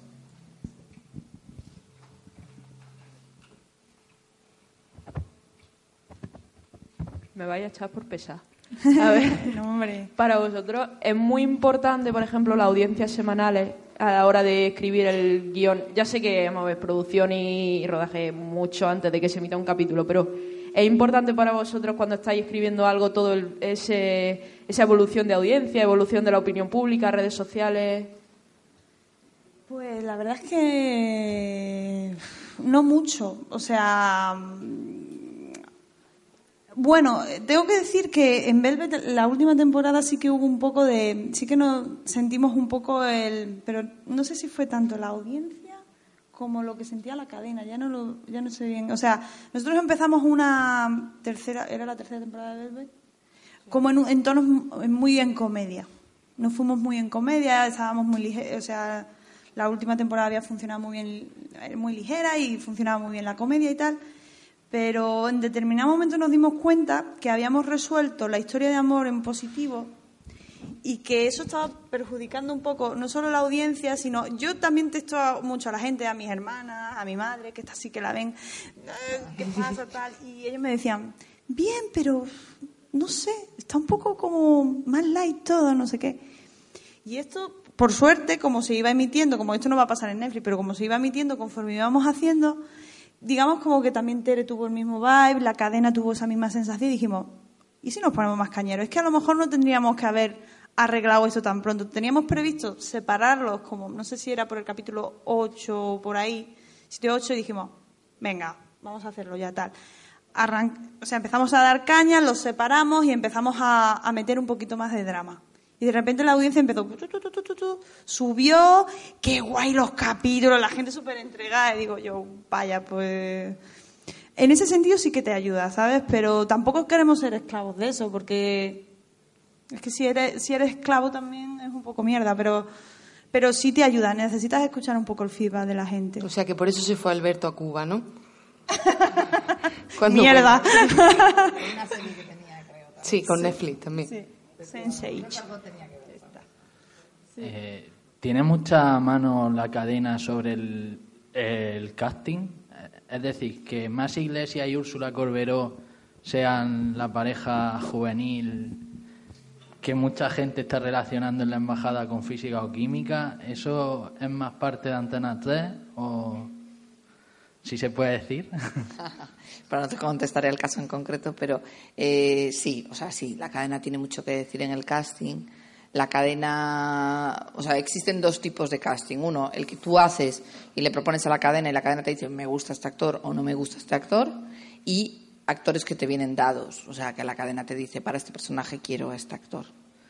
Evidentemente, si tú le dices me horroriza ese actor, no quiero trabajar con él de ninguna de las maneras, pues bueno, pero sí hay propuestas que vienen que vienen dadas por parte de la cadena sí. Por una cuestión de, de imagen de la cadena que son que son su imagen por una cuestión de afinidad por una cuestión de que les gustan esos actores que saben que les funcionan. Mm, bueno eh, Antena 3 no tiene actores así como contratados como tiene Telecinco porque Telecinco sí ha llegado a tener eh, contratos como por ejemplo con Coronado y le contratan durante tres años cuatro años trabajan en exclusividad y le tienen que dar trabajo sí o sí Antena 3, que yo sepa, no. Pero sí tiene ciertos actores que el- ellos te proponen, sí, sí, sí. Y unido a esto que estabais comentando ahora, eh, a vosotros como guionistas, si tenéis la información de los actores que se van a contratar con antelación, ¿os ayuda también de forma creativa para crear esos guiones? ¿Habéis pensado en esos actores fusionándolos con el personaje? ¿Es algo que, o generalmente cuando os enfrentáis en una serie no tenéis actores en la cabeza? Pues mira, nosotros hacemos una cosa desde que yo estoy en Bambú y creo que es una especie de. un poco de, de juego ahí, pero que cada vez se está convirtiendo en, en una especie de ritual, que es cuando empezamos a crear una serie, siempre nos creamos nuestro propio casting y imprimimos fotos y las pegamos. actores de- ame- americanos siempre. Bueno, hay americanos, pero también hay españoles y últimamente lo estamos haciendo como con los españoles, en plan, eh, a ver, de hecho recuerdo cuando Hispania que colgamos como nuestro posible casting, ¿vale? Y, y pusimos a, a los cuatro héroes y íbamos poniendo y de cuando en cuando Ramón y Tere se pasaban y era, a ver, ¿quién habéis puesto? Ah, sí, sí. Cogen también sugerencias y tal y recuerdo que estaba Juan José Ballesta, era era Pa- Paul, Paulo, creo, Paulo, algo así se llamaba y y digo, ah, Juan José, sí, es que fíjate, pues eso estaría muy bien, no sé qué. Y al final fue el contratado, o sea, para hacer ese, ese personaje. Entonces, porque también estamos dando ideas, estamos en el medio, no sé qué, y, y ahora, por ejemplo, con las chicas del cable, o sea, hemos hecho lo mismo, nos hemos hecho nuestro casting en la puerta. ¿Y aquí nos gustaría? No puedo decirlo, tía. En no realidad he me- venido aquí para vigilarla. ¿Tú ella. lo has visto lo que hemos puesto? ¿No lo has visto? Nuestro Mañana casting de fantasía, nuestro All Star. Eh, pues ahí lo tenemos, es que no puedo decirlo, tía, porque como al final sea alguno, imagínate, me publican, me despiden. Pero bueno, nosotros hacemos nuestra propuesta y de cuando en cuando ese Ramón y Tere lo ven y dicen, ah, pues no había pensado en esta ah, pues no había pensado en esto, ¿sabes? Es que esta gente vale un montón. Lo mismo te hace un guion que un casting. Roto un descosío. Bueno, ¿cuál pensáis que es la duración óptima de una serie? Semanal y una diaria. ¿Cuántas temporadas llega la gente ya Bueno. a cansarse un poco de la serie? Claro, cada serie depende, ¿no? También es que muchas veces hay series que tienen una premisa tan high, ¿sabes? es un high concept, tan high concept que, por ejemplo, Lost. Con ese high concept, como la larga se te va al garete, ¿sabes? Y es un poco más o menos lo que sucedió, ¿no? Si tienes un high concept, complicado. Si tienes un low concept, como Friends, las puedes aguantar mucho más, ¿sabes? Si no, mira, cuéntame. O sea, que- Ya. Claro. Va a llegar al futuro, probablemente. Claro.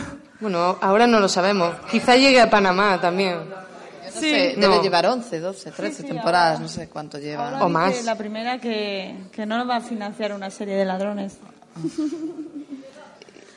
bueno, o sea, que para mí depende del concept que tengas. Si es high, es mucho más complicado mantenerlas. Por ejemplo, para mí un high concept que terminó Chapo fue Breaking Bad. Es un high concept clarísimo y que dura lo que tiene que durar y es el arco perfecto del personaje y el recorrido ideal si, un high concept lo estiras mucho, se te va a ir cayendo la serie. también existen low concepts que se van al garete. Véase Expediente X, aguantó mucho, pero con el tiempo también se fue viniendo abajo yo que sé, hay que, creo que un creador, yo no soy creadora de serie así como oficiosa, pero creo que uno tiene que saber decir, hasta aquí hemos llegado, ¿sabes? Hay que acabar una serie siempre con dignidad y Bambú la verdad es que para eso no tiene problema. O sea, si la serie está cayendo y está flojeando, de hecho, por ejemplo, Gran Hotel se, se quiso terminar, teníamos la, la oportunidad de poder haber seguido, pero la serie estaba como cayendo de audiencia y notábamos un poco de desgaste y dijimos, mira, que la serie acabe bien, donde tiene que acabar, no alarguemos algo si, si no tiene sentido. Y para mí acabó muy dignamente. Así que yo soy eso, finales dignos, aunque sean pronto. Bueno, y ahora con el comienzo de la embajada, ¿cómo habéis teteado un poco al público? ¿Qué tal ha sido la acogida? Pues, hombre, ¿Cómo lo ves tú? Hombre, la embajada, la verdad es que mm, eh, ha empezado muy bien. Tuvo un capítulo uno espectacular de audiencia y luego lo cierto es que ha bajado. Eh, yo creo que ahí dependemos un poco del ascensor de Bertín. Es decir, eh, depende a quién tenga Bertín. Entonces, porque hemos notado que depende a quién entreviste, subimos, depende a quién entreviste, bajamos.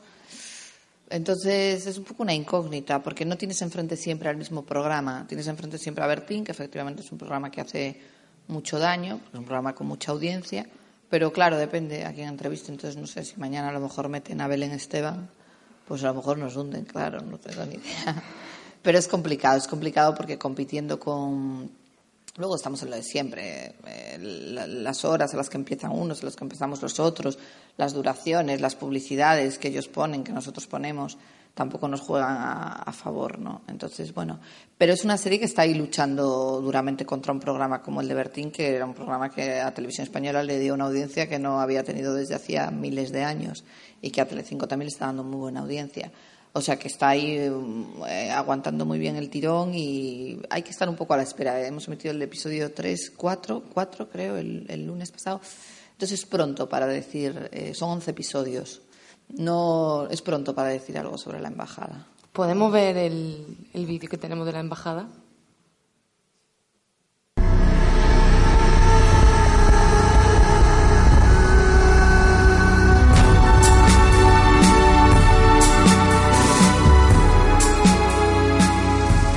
Señora. Encantada. Elena Cerdán, canciller de la Embajada.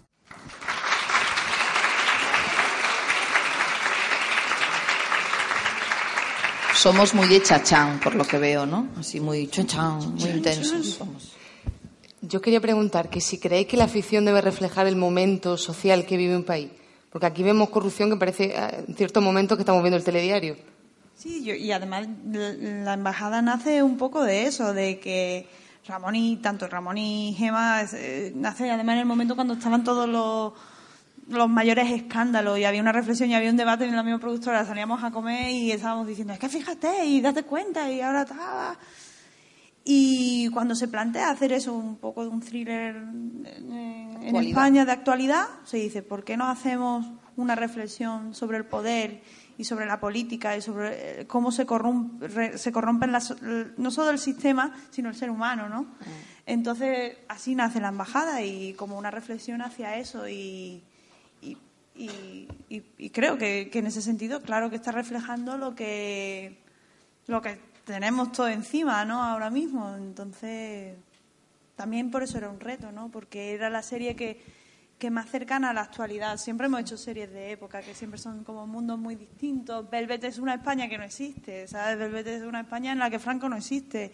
Em, Gran Hotel es un mundo tan bonito, idílico y tal, y, de repente esto es como, toma, esta es la realidad, ¿sabes? Todo está corrupto, eh, todo el mundo tiene cosas que esconder y todo el mundo tiene un precio, exactamente que yo creo que en ese sentido ahí Bambú ha dicho, vamos a decir un poco lo que, lo que pensamos un poco de, la, diferencia yo creo que en esta serie, que es lo que decía yo antes, que Bambú siempre intenta diferenciarse de unas series a otras, creo que la diferencia de esta serie está en el contenido. Es un contenido muy distinto a todas las series de, de Bambú. Esta.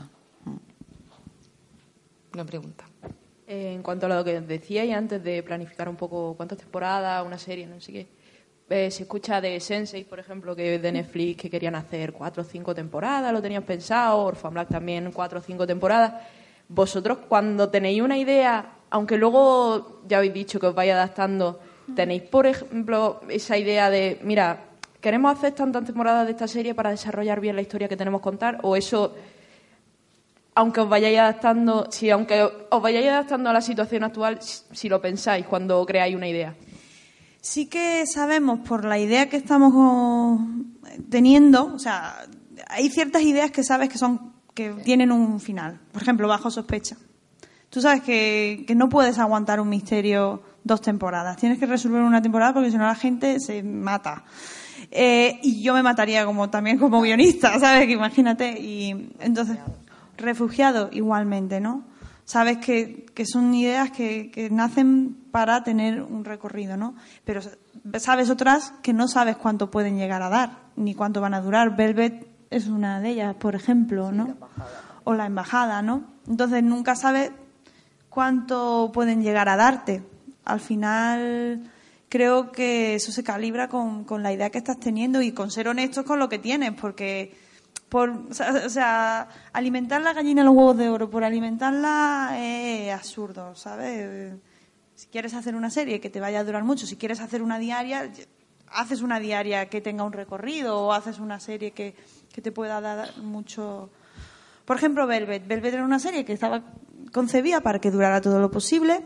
Nos encontramos con el asunto de, de Miguel Ángel, tu protagonista, pues por supuesto le pasa esto.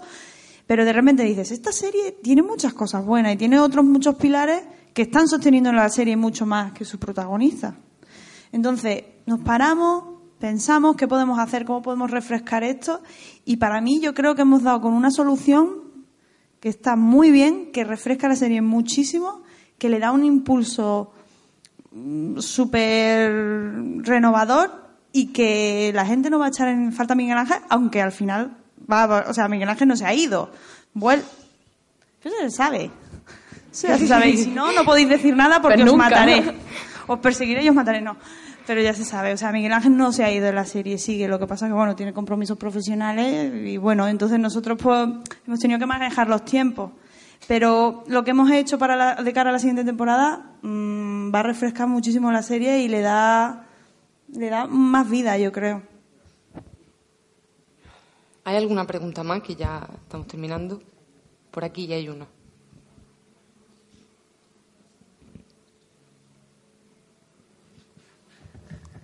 Es verdad que somos muy pesados. Eh, respecto a los factores externos de los que hablabais antes, vosotros tenéis un cliente, vuestro cliente suelen ser las cadenas de, televisión, obviamente. Eh, es un factor externo que condiciona mucho la producción y también mm, en la cancelación o que siga la serie. ¿Cómo vivís desde una productora eh, el tema de que ellos tengan la potestad o libertad de bailar, por ejemplo, el día en el que van a emitir la serie? Que la embajada empieza a emitirse los, el, capítulo de estreno creo que fue el... La embajada son los lunes, pero si a lo mejor por el tema del programa de Bertino o lo que sea dicen, pues mira, los lunes no va a funcionar, pero yo creo que si lo ponemos los martes sí. Eh, mm, Hombre, a ver, se trabaja bastante en equipo también con la cadena en ese sentido. O sea, no, en realidad el cliente no es el que está enfrente en este caso, sino que es el que está al lado. Porque al final ellos quieren el bien de la serie igual que nosotros. Entonces, mm, nos suelen comentar estas cosas, lo cual no quiere decir que nos pidan, o sea, que vayamos a, a tener poder de decisión y nosotros solemos dar nuestra opinión, pero al final en realidad los profesionales de la programación son ellos, no nosotros. Nosotros nos dedicamos a hacer historias y ellos se supone que son los que saben programarlas y a veces toman decisiones acertadas y a veces equivocadas y a veces tú desde el sofá de tu casa dices, pero será subnormal, ¿cómo le pones eso enfrente si la vas a hundir? La vas a hundir. Bueno, pues no lo han hecho para hundirla, ellos lo han hecho porque creían que era una táctica y una estrategia y que les iba a funcionar. Pero claro, evidentemente los que toman las decisiones son humanos y esto no es tan fácil como uno más uno, dos. O sea, es ellos miran qué target tiene su serie, qué target tiene el programa que está enfrente y dicen, pues si lo pongo el jueves que el target es de supervivientes no me va a robar a mí espectadores, va a funcionar. Y luego se equivocan. Porque claro, eh, si supiésemos la fórmula, pues estaría chupado. Pero no, ellos no lo hacen tampoco eh, sin consultar ni nada, pero bueno, claro, toman la decisión. Es, es complicado, la programación yo creo que es complicadísimo. Porque para mí el lunes, por ejemplo, cuando han puesto la embajada era un buenísimo día. Para mí el lunes, siempre digo que los lunes son los mejores días para las series porque la gente, hay mucho más consumo, la gente sale mucho menos a cenar, a tomar algo. El lunes es el día que menos sales de casa. A partir del miércoles la gente sale muchísimo más. Entonces, para mí el, el, lunes era un día muy bueno y aparentemente contra no teníamos por qué a lo mejor sufrir demasiado, pero al final, pues las circunstancias se dan y es que es tan difícil esto de las audiencias, tan difícil. Depende si te emiten en primavera o en otoño. En otoño el consumo es mucho más alto, en primavera el consumo es mucho más bajo. Pero vamos, que ellos no. Son, son los de al lado, no el, no el de enfrente, la, la cadena en este caso. Muy bien, gracias. Una última pregunta, ¿alguien? Aquí. Pero te pagan, ¿no? Pues sería la única. Invitarle a comer muy o algo bien, a este chico, bien. ¿eh? Yo vengo de infiltrada para, para terminar para esta cosa. Pero que venga la comida, ¿eh? se lo ha ganado. Nada, ya es más a título personal. Eh, ¿Qué series seguís ahora mismo? ¿Qué, ¿Qué producciones estáis viendo ahora mismo? ¿Y cuáles son los referentes que tenéis ahora mismo que se estén emitiendo ahora? Qué difícil. Ah, oh. Bueno, yo sí voy un pelín retrasada porque tengo mucho curro y estoy como tal, pero bueno. Yo estoy ahora con Girls, que me estoy terminando la última temporada. Eh, bueno, Juego de Tronos lo veo, vale. ¿Quién no? Que salga de esta habitación que no lo vea. Eh, así al día también veo. Tengo mis placeres culposos, así un poco mis guilty pleasures, que no voy a reconocer. Eh, pero algo de Shonda por ahí. ya, bueno, no sé yo. Y bueno, eh, también, bueno, luego sigo mucho, he dicho Masters of Sex. Mira, voy a decir, Masters of Sex es bastante referente de nuestra Cable Girls, para que os hagáis una... Eso os, os ayuda. Eh, Masters of Sex y... Pero bueno, la última serie que he visto que os voy a recomendar, que es una serie de culto que fue de hace unos años, que es Freaks and Geeks y es la primera serie que hizo Judd Apatow y Paul Feig y es una joyita deliciosa verla porque es muy bonita. Yo tengo que decirte que ahora en este momento tengo unos niños pequeñísimos. Cuando los tengáis sabréis lo que os digo. Entonces el poco tiempo que tengo libre lo dedico a dormir. Y que es, duermo poco porque uno de ellos es muy pequeño todavía. Entonces, la verdad es que no puedo ver mucho ahora mismo, pero antes, cuando podía, hace tres años, yo tengo uno de tres años y otro de un año, pues iba mucho al cine, iba al cine dos o tres veces a la semana, pero ahora hace como tres años que no voy al cine, una cosa así. Entonces, espero recuperarlo pronto esto. Sed, sed madres y padres. Cuando tú eres madre y vives en una ciudad donde no están... Me está entrando una gana. Cuando tú vives en una ciudad donde no están tus padres, ni tus, ni tus hermanos, ni nadie que pueda dejarle a los niños media hora con ellos, pues es una putada. O sea que la que preguntaba antes irse a Madrid o no, depende. Si quieres que te cuiden de los niños, estarás mejor donde estén tus padres, porque si no te lo vas a comer tú todo sola. Y Freaks and Geeks está en Netflix, así que suscribíos y compartir la suscripción.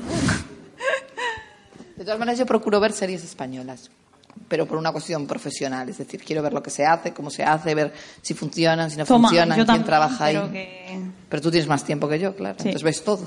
Pero yo, sobre todo, veo. O sea, por ejemplo, ayer o antes de ayer vi Vis a Vis. O sea, me veo un trozo, no me la veo entera, pero me procuro ver las, las series que se están haciendo aquí. Y bueno, yo lo último que quiero decir es que luchéis por lo que queréis, de verdad, que se puede conseguir llegar a estar aquí en el Cheste. no, pero que de verdad que, es muy complicado, que hace falta un factor de suerte importante, pero que, que- que con trabajo y perseverancia que podéis conseguir de verdad lo que queráis. Y ya está. Yo les decía antes a vuestros compañeros, como soy mucho menos poética que ella, Yo es que soy mucho guionista, más práctica, ¿sabes? que tenemos un poco mitificada esta profesión. Entonces, que, pues sí, que si conseguís trabajar en esto, fenomenal. Pero que si no conseguís trabajar en esto, que trabajaréis que en sí. otra cosa estupenda. Y que, y que bueno, que eso, que tampoco pensáis que, que no, es no. como, wow, wow", no, es una putada. que es un trabajo como casi cualquier otro, que efectivamente si te gusta, pues lo vas a vivir con más intensidad, pero que yo les decía a ellos, montar un invernadero igual también está muy bien. O sea, que tampoco hay que obsesionarse con el hecho de trabajar en esto. Está bien, es eh, eh, sin duda, si te gusta, es un trabajo, diferente. Es un festival de cine joven. No, pero mira, ahí Pero- no tenemos que ir a Madrid a trabajar, por ejemplo. Ah, no. Eso lo tenemos aquí. Pero que tampoco hay que obsesionarse, porque yo me acuerdo cuando estaba ahí que era como, lo vas a conseguir, lo vas a conseguir, lo vas a conseguir. Bueno, pues sí, lo vas a conseguir y a lo No, mejor y que- trabajas y que, unos años bueno- en esto y a lo mejor decides que esto no te gusta nada y montas una panadería. o y sea, que hay muchísimos caminos y muchos de esos. Yo tengo compañeros que están haciendo cosas de teatro, cosas que nunca pensaron que iban a hacer, cosas de internet.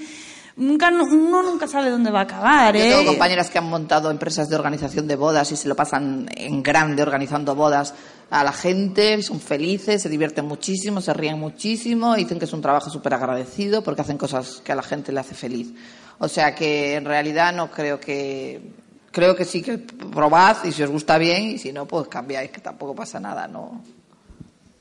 Pues nada, muchas, gracias. Habéis sido muy majo y gracias.